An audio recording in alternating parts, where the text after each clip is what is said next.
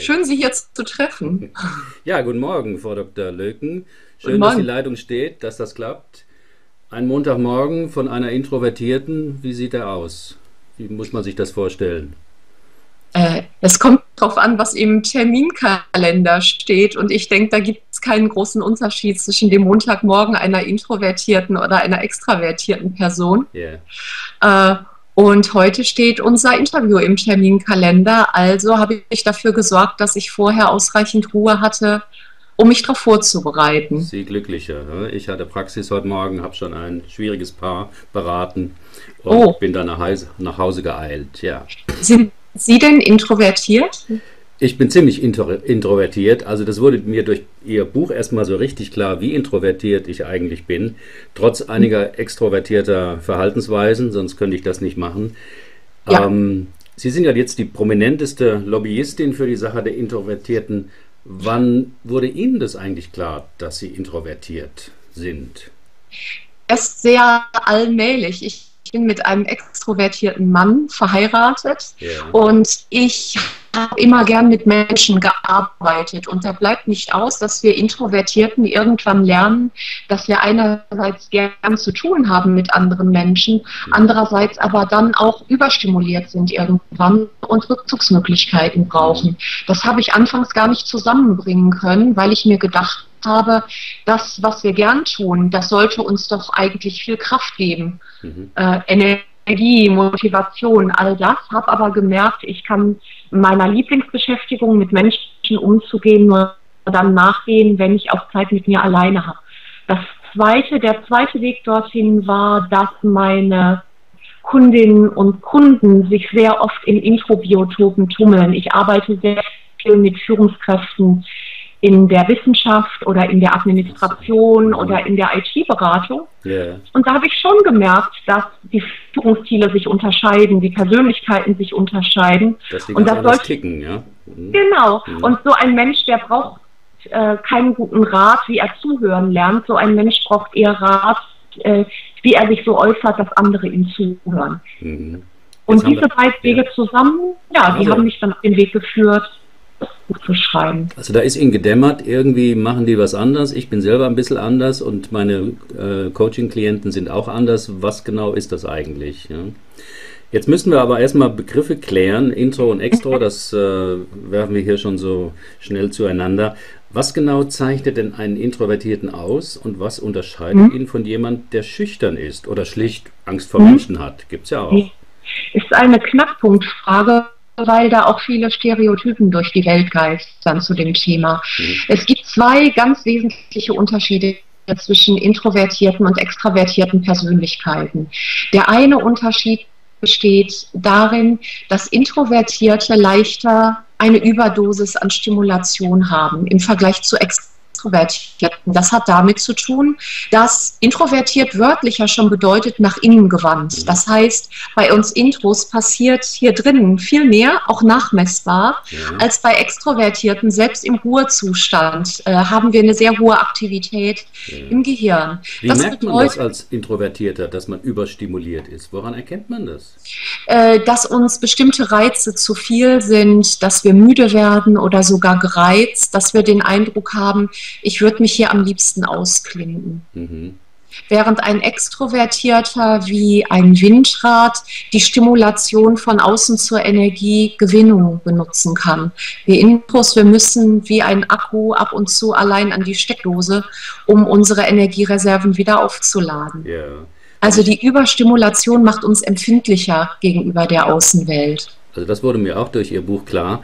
Äh, wenn ich Seminare äh, halte in einem Hotel oder so, ähm, dann sind die Teilnehmer ja abends, machen die irgendwas miteinander, gehen in die Stadt genau. oder treffen sich an der Bar. Und schon seit Jahren klinke ich mich da aus unter irgendeiner guten Erklärung und äh, bin eben meistens auf meinem Hotelzimmer und mache irgendwas mhm. im Internet oder schreibe oder lese was.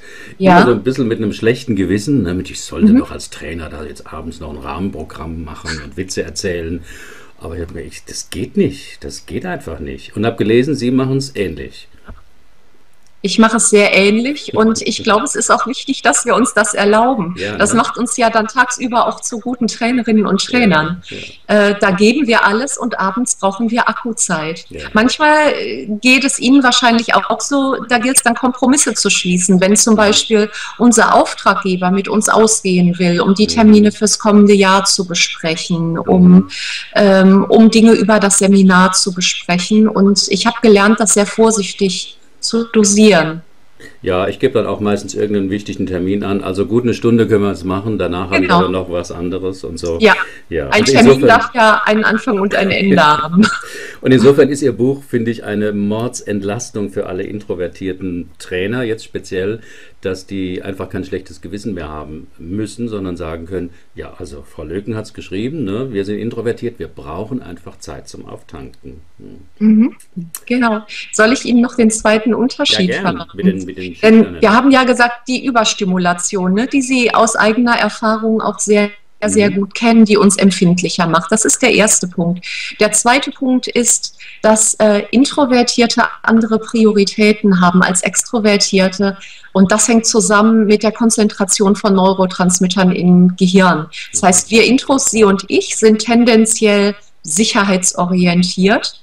Wir würden niemals unvorbereitet in ein Seminar gehen oder in ein Coaching oder mhm. wohin auch immer zum Beispiel. Mhm. Wir würden niemals äh, äh, riskante Finanzderivate einkaufen, äh, in der Hoffnung auf eine große Belohnung.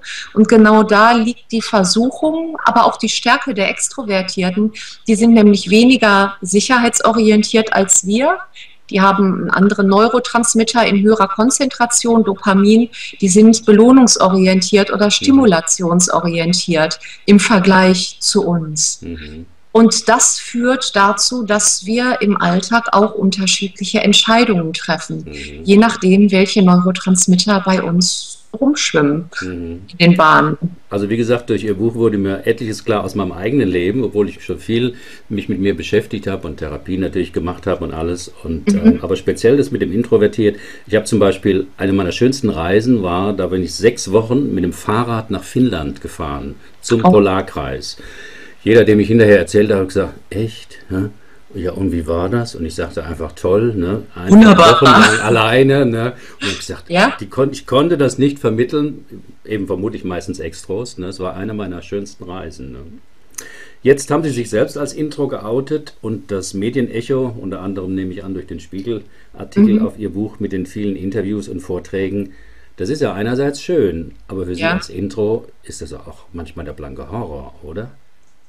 Äh, der blanke Horror deswegen nicht, weil mir das Thema ja am Herzen liegt. Ich habe das Buch ja auch geschrieben, damit äh, möglichst viele Menschen sich über ihre artgerechte Haltung Gedanken machen können, mhm. so wie Sie das ja auch geschildert haben. Deswegen ist das ja sehr, sehr gut, wenn es Kommunikation gibt zum Thema.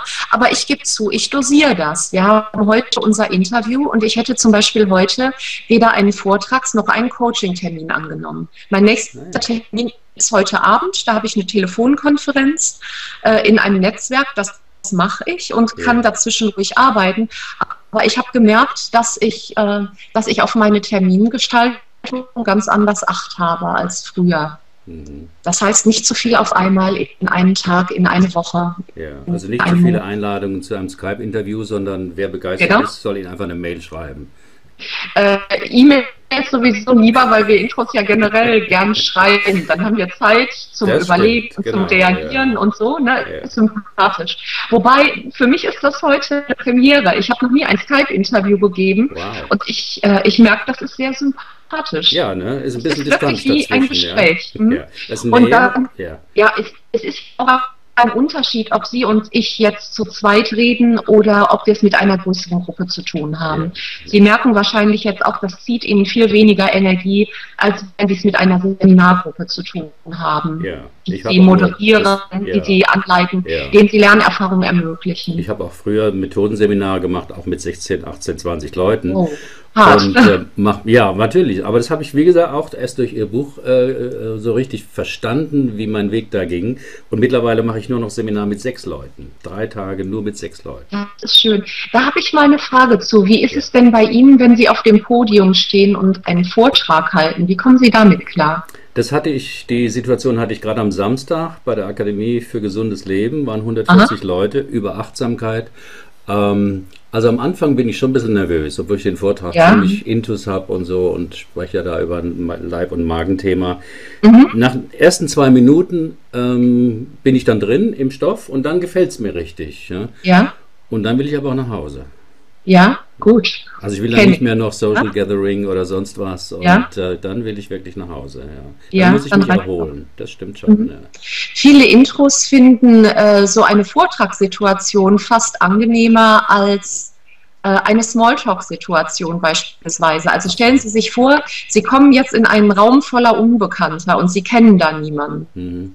Und jetzt kommt der zweite Unterschied zum Tragen, die Sache mit der Sicherheit. Mhm. Das ist eine unstrukturierte Situation. Sie wissen im ersten Moment nicht genau, auf wen gehe ich zu und mhm. wie gehe ich auf diese Person zu. Mhm. Im Vergleich ist ein Vortrag zwar ein Ereignis mit ebenfalls vielen Menschen, ja. aber das ist ein ritualisierter Vorgang. Mhm. Das heißt, es ist völlig klar, Sie werden vorgestellt, Sie ja. sind Experte für das Thema Persönlichkeit. Mhm. Ihr Vortrag hat einen Anfang, einen Hauptteil, ein Ende. Sie kennen die Grundzüge der Rhetorik.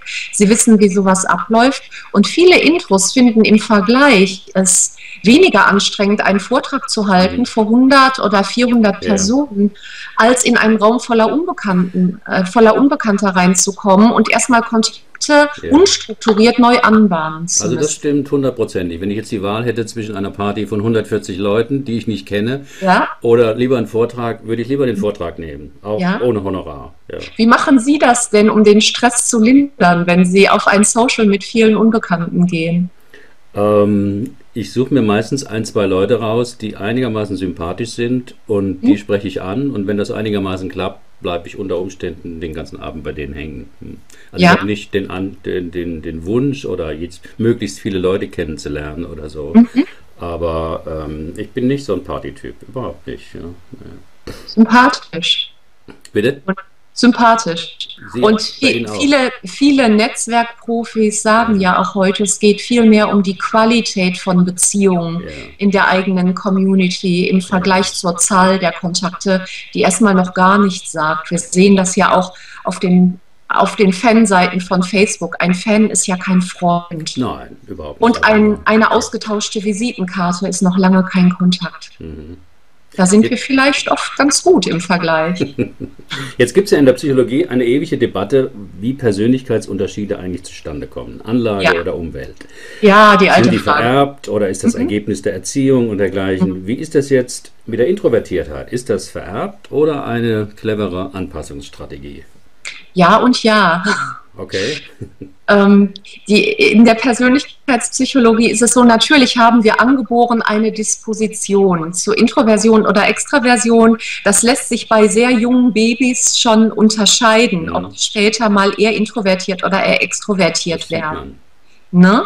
Ja, es lässt sich messen, es gibt Studien dazu. Mhm. Aber das ist tatsächlich nur die eine Hälfte der Geschichte. Denn wie wir werden, wie sich unsere Persönlichkeit entfaltet, hängt ja in einem ganz großen Maße davon ab, wie, wie wir aufwachsen, in welchem Umfeld, ja, wie ist unsere Familie, wie sind mhm. die kulturellen Normen, die uns vermittelt werden beim Ranwachsen, ähm, wie sind unsere primären Bezugspersonen und welche Botschaften bekommen wir von mhm. ihnen, wie schicken unsere Freundinnen und Freunde. Das heißt, die Persönlichkeitstheoretiker gehen so weit, diese soziale Anpassung zur zweiten Natur zu erklären. Second mhm. Nature heißt das in der Literatur und zwar deswegen, weil unser Gehirn sich durch den Kontakt mit anderen nochmal formt. Das heißt, das, was wir angeboren mitbekommen an Gehirnstruktur und an Konstellationen hier oben im Dachstübchen, mhm. das alles ist formbar. Wir sind soziale Tiere. Mhm. Und, ähm, und die eigentliche Ausprägung passiert in der Interaktion mit unserer Umwelt. Und deswegen haben wir zwei Naturen. Unsere angeborene ja. Natur und unsere soziale Natur. Also mal ganz klischeehaft äh, festgestellt, ein Baby, ein introvertiertes Baby, das jetzt meinetwegen in einem südeuropäischen Land aufwächst, im ja. Unterschied zu einem nordeuropäischen Land, da kommt noch ein weiterer Einfluss hin, ob eben die Extrovertiertheit, meinetwegen Italien, Griechenland, gefördert wird und vorgelebt wird genau. oder andersrum. Ja, also um mal Sie als Beispiel zu nehmen, wenn Sie in diesem schönen Finnland aufgewachsen wären, ja. als Introvertierter. In der Nähe vom Polarkreis. Ja. In der Nähe vom Polarkreis mit viel kuscheliger Dunkelheit, dann wird mir jetzt ein anderer Mensch gegenüber sitzen als mhm. äh, ein äh, Roland Kopp-Wichmann, der mhm. zum Beispiel in den USA oder in Brasilien aufgewachsen wäre. Würde ich nur düstere Kriminalromane schreiben, ja. Ja, und vielleicht werden sie da genauso berühmt, mhm. wer weiß. Aber tatsächlich prägt uns unsere Umwelt und uns ja. prägt noch was Drittes. Und ich finde eigentlich diesen dritten Faktor am spannendsten, weil der uns zu Menschen macht im Prinzip. Also nicht, weil wir soziale Tiere sind, der zweite Faktor, oder weil wir angeborene Erbmasse haben. Das ist bei vielen Primaten und anderen Säugetieren auch so. Aber was uns zu Menschen macht, ist die Tatsache, dass wir uns für Dinge, für Ziele, für Aktivitäten, für Berufe entscheiden können, mhm. weil sie uns wichtig sind, weil sie uns am Herzen liegen, weil sie einen Wert darstellen für uns. Und da wird es interessant. Denn äh, Sie und ich, wir sind introvertiert, wir müssen auf unsere Überstimulation achten, wir brauchen Auszeiten und dennoch haben wir beide einen Beruf gewählt, der sehr intensiv mit menschlichem Austausch zu tun hat. Ja. Warum? Weil uns das wichtig ist. Mhm. Und das transzendiert Introversion und Extraversion. Nehmen wir ein anderes Beispiel. Angela Merkel ist eine mhm. introvertierte Physikerin. Mhm. Sie hat sich entschieden in den Turbulenzen äh, der Politik ihres Heimatlandes, mir ist Politik wichtig, ich werde ja. Politikerin. Ja. Obama ebenfalls. Ja. Und sie führt Politik als Intro ganz anders als ihr Vorgänger äh, Gerhard Schröder, der als Extrovertierter auch eine, an, einen anderen politischen Stil hatte am Tor gerüttelt hat. Ja. Gutes Stichwort mit äh, der Politik. Sie haben mhm. vorhin gesagt, die äh, Introvertierten sind sicherheitsorientierter. Jetzt ja. leben wir ja in wirtschaftlich schwierigen Zeiten. Die Menschen haben überall Angst. Frage, ist das jetzt eine Chance für introvertierte Politiker, die ja sich sicherheitsorientiert denken und handeln? Werden die eher ja, äh, gewählt? Das ist eine äh, spannende Frage. Wenn wir zum Beispiel die derzeitige Europapolitik ansehen, als die Krisen hochschwappten in Italien und in Griechenland, wer kam an die Macht? Der introvertierte Mario Monti. Mhm. Und äh, in Griechenland, Herr Papademos, auch ein Introvertierter. Mhm Interessanterweise scheint Sicherheit tatsächlich unbewusst dann bei den Menschen wichtiger zu werden. Wo man Schaut, auch dachte, die passen doch gar nicht. Ne? Das ist doch gar kein Politiker, der, ja. der kann ja gar nicht richtig so reden oder hat nicht so ein Charisma. Hm. Ja, aber Dinge wie Vertrauen und Sicherheit werden in Krisenzeiten auf einmal zu sehr attraktiven Eigenschaften. Mhm. Aber wir können auch aus der Politik weggehen. Äh, mal ehrlich, wenn Sie im Flieger nach Finnland sitzen, dann haben Sie wahrscheinlich auch eher einen sicherheitsorientierten Piloten vorne im Cockpit, oder? Mhm. Im Vergleich. Oder an, denken, ja. Sie, mhm. denken Sie an die Lebensmittelindustrie, denken Sie an, an Arztbesuche. Da ist uns Sicherheit, Orientierung und Vertrauen doch wichtig. Was nützt mir der charismatischste Hausarzt, wenn der bei mir eine wichtige Krankheit nicht feststellt? Mhm. Oder nicht auf Nummer sicher geht, wenn es um eine Therapie geht? Ja. Diese Sicherheit, die ist in ganz vielen Berufsfeldern mhm. sehr sexy.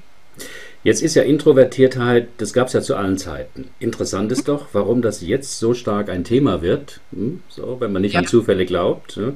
Mhm. Ähm, hat es vielleicht auch was mit dem Internet zu tun, wo, sagen wir mal, die kontaktscheuen Nerds durch ihre Erfindungen die gesellschaftliche Entwicklung ja maßgeblich vorangetrieben haben? Oder was ja. ist Ihre Erklärung? Ähm, Intros haben immer schon die gesellschaftliche Entwicklung maßgeblich vorangetrieben. Ohne Intros hätten wir keine äh, Relativitätstheorie, wir hätten keine Atomkraft, äh, wir hätten nicht die sieben Bände von Harry Potter, mhm. je nachdem, was man als gesellschaftlich relevant jetzt ansieht. Yeah. Wir brauchen viele Menschen, die gern beharrlich dicke Bretter bohren. Und mhm. dafür sind Intros nun mal besonders geeignet. Wenn das Extros umgekehrt wichtig ist, das ist an dieser Stelle auch mal wichtig zu erwähnen, ähm, dann kann es auch zum Beispiel ausgezeichnete extrovertierte Wissenschaftler geben. Yeah.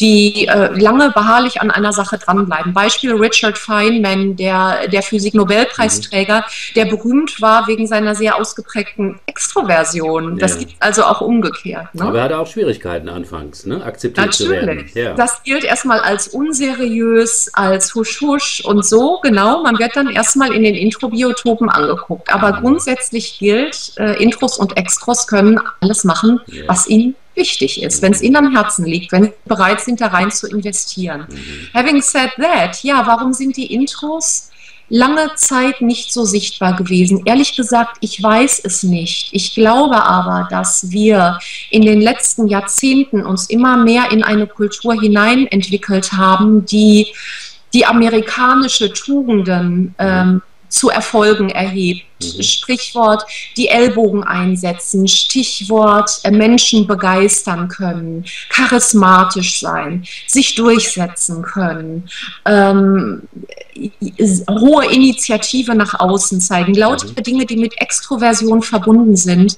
Aber es gab immer auch Strömungen, äh, die gesagt haben, äh, Reden ist Silber, Schweigen ist Gold. Das ist ja eine geronnene Volksweisheit. Wenn Sie in ein Land gehen wie, wie Japan, ich habe drei Jahre in Japan gelebt, mhm. äh, da sind Schwätzer nicht gut gelitten. Da ist es ganz wichtig, dass ich mir vorher, bevor ich etwas sage, genau überlege, was ich sage. Das machen wir Intros serienmäßig. Mhm. Aber Extros wissen oft erst, was sie denken, wenn sie es mal probehalber ausgesprochen haben. Ganz genau. Die, ja. Des Feedbacks mit mit der Umwelt. Ne? Ja. Und in Amerika ist das völlig in Ordnung. Man entwickelt dann zusammen was. In Japan gelten sie sehr leicht als oberflächlicher Schwätzer. Mhm. Das heißt, wir haben in jeder Kultur beide Strömungen. Und interessanterweise hat die Evolution ja auch äh, keine der beiden Persönlichkeitsausprägungen aussortiert. Mhm. Intros und Extros sind beide wichtig im menschlichen Miteinander. Und das ist eine spannende Sache. Mhm. Da in unserer äh, sich immer mehr extrovertierenden Kultur, die, die extro sichtbarer werden, ist es vielleicht jetzt einfach äh, natürlicherweise Zeit, dass die Intros sagen, hey, wir fallen zwar nicht so auf, ja. aber äh, wir können auch was. Also wie so eine Art Gegenbewegung, für die Sie jetzt eine wesentliche Fürsprecherin sind.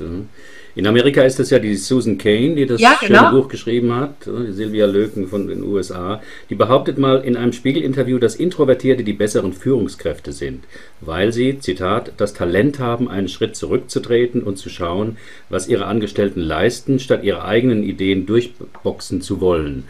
Mhm. Zitat Ende. Sehen Sie das auch so, dass das die besseren Führungskräfte sind? Hört sich gut an. Ne? Und das ist gleichzeitig auch ähm, so ein Fallstrick bei Bewegungen, dass gesagt wird, eigentlich sind ähm, Introvertierte oder Frauen oder was weiß ich, Japaner, die besseren Menschen. Yeah. Ich glaube aber, es ist komplexer und es gibt zum Beispiel eine Studie in den USA aus dem vergangenen Jahr, die gesagt hat, Introvertierte können die besseren Führungskräfte sein, in anderen Kontexten sind aber Extrovertierte besser. Mhm. Zum Beispiel dann, wenn, der, wenn sie in ihrem Kontext darauf angewiesen sind, sehr schnell verbindliche Entscheidungen zu treffen treffen und sehr mhm. klare Anweisungen zu geben. Okay. Beispiel Militär. Mhm. Da sind Extrovertierte oft den Introvertierten überlegen, weil sie so schnell mit ihrer Umgebung rückkoppeln. Yeah. Und ähm, auch entsprechend durchsetzen, dass getan wird, was sie für nötig halten. Mhm. In sehr partizipativen, demokratischen Umgebungen, in der Teams gern ähm, aktiv handeln für sich, in, dem, äh, in der Individuen gern eigene Verantwortung übernehmen wollen und können, mhm. da sind Introvertierte leicht im Vorteil, leicht, nicht absolut, mhm. sondern leicht im Vorteil, genau wie die Extros in dem anderen Biotop leicht im Vorteil sind, wegen ihrer persönlichen Eigenschaften. Mhm. Aber mal im Ernst, Herr Kupfig, Introversion und Extroversion, das sind jetzt zwei Eigenschaften, eine Eigenschaft mit zwei Ausprägungen. Das ist auf einem Kontinuum. Wir sind alle Mischungen zwischen mhm. introvertiert und extrovertiert, sonst wird es ja auch langweilig. Ja. Da gibt es ja den schönen Test, wo man das sehr deutlich sehen kann, aber auch genau. nach Ihrem Test bin ich eindeutig, ich weiß nicht, ich glaube mit 10 von den 14 Antworten bin ich introvertiert. Das heißt jetzt nochmal auf die Führungskräfte, also neben der Frauenquote brauchen wir keine introvertierten Quote. Nein, was wir brauchen, ist artgerechte Haltung. Wir sollen dafür sorgen und danach fragen, ähm, dass Menschen äh, sich so in ihrem Arbeitsalltag und zum Beispiel auch in ihrem privaten Leben so verhalten können, so leben können, dass es ihnen gut tut. Und das bedeutet nun mal für eine überwiegend extrovertierte Persönlichkeit etwas anderes als für eine introvertierte. Mhm. Beispiel Gemeinschaftsbüro kann für ein Extro ganz toll sein. Man kann sich austauschen ich, ja. über Ideen, die einem gerade mal kommen. Äh, und für eine introvertierte Person kann das die Hölle sein. Mhm. Also was passt zu mir? Ähm, wie kann ich am produktivsten sein, am kreativsten? Ja, das, das artgerechte Haltung ist ein schrecklicher Begriff, klingt so nach mhm. Käfighühner und so. Ja, man merkt. Ich verstehe, was Sie meinen. Ähm, jetzt hat mein Blog ja das Thema Persönlichkeitsveränderung. Was mhm. konkret kann denn ein Introvertierter jetzt tun, wenn er merkt, Mensch, er fühlt sich nicht wohl, ist oftmals mehr gestresst nach einem Bürotag? Worauf ja. speziell kann der achten?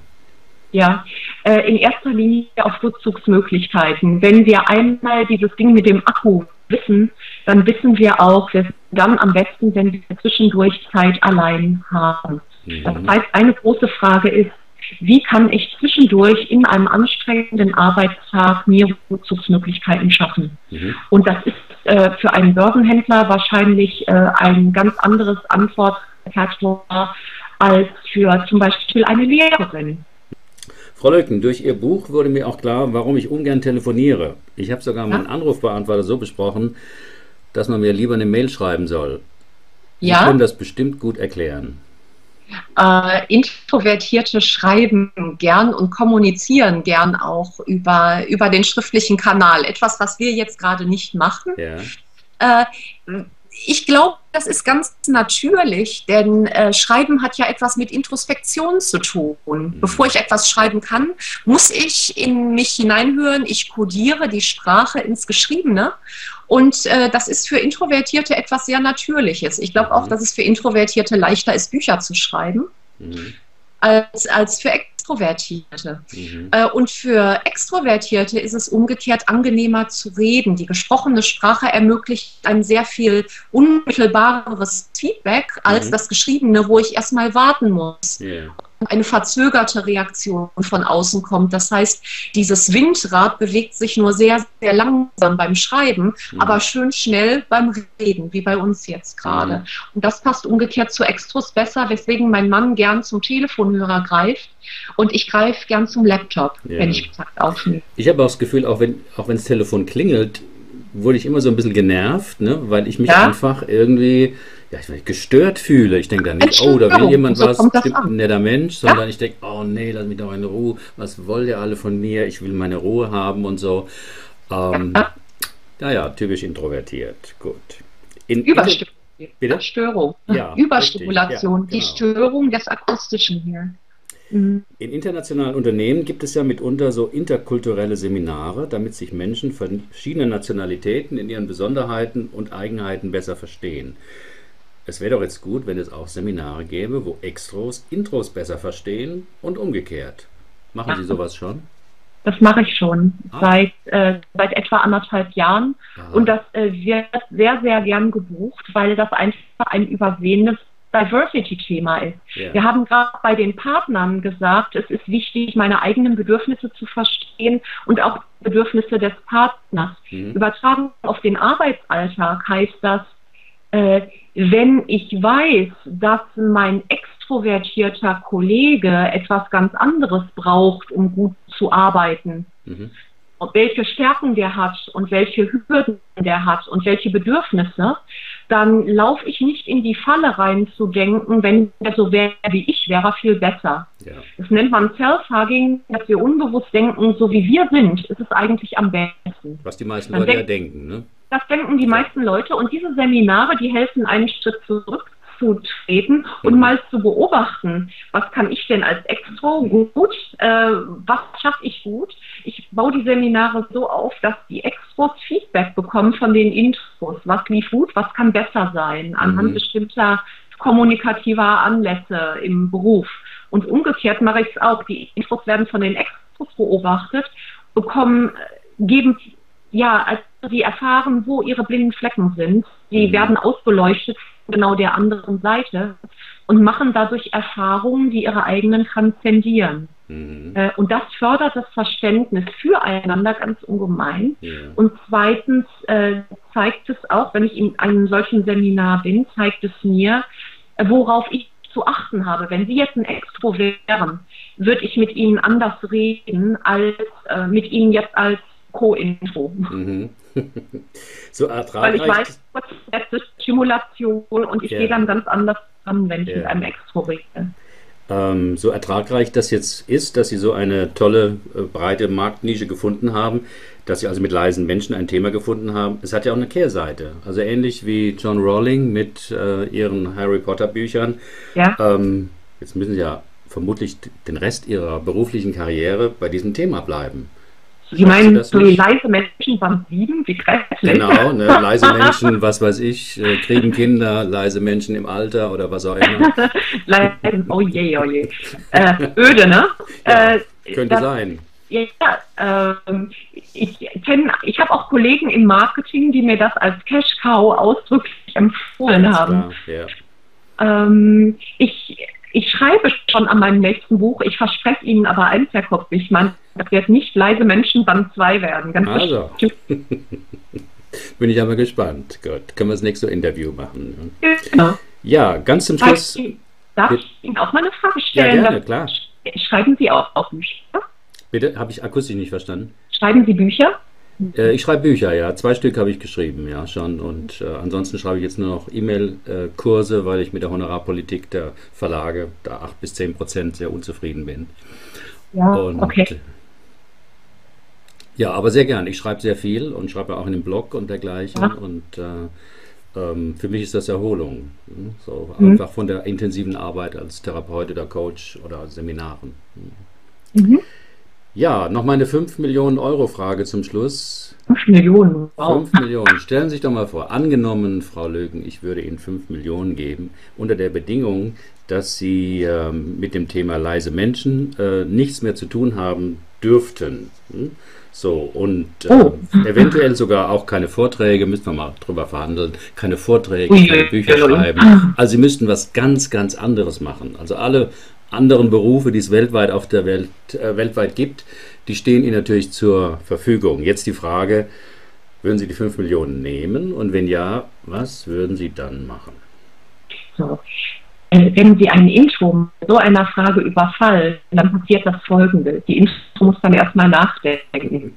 Ich denke also hiermit nach yeah. und äh, würde erstmal versuchen zu verhandeln, äh, dass ich zum Beispiel in die Wissenschaft gehe. Mhm. mhm. Mit demselben und Thema, dürfte oder? Ich, mhm. dürfte, ich, dürfte ich in der Wissenschaft dann weiter über Menschen forschen, also so geschichtliche Bretter bohren, mhm. dann wäre das zum Beispiel eine hübsche Alternative, obwohl ja auch Wissenschaftler ab und zu Vorträge halten. Mhm. Gesagt, ich frage mich gerade laut, äh, ob mich diese 5 Millionen Euro locken würden. Ich habe den Verdacht nicht so besonders. Yeah.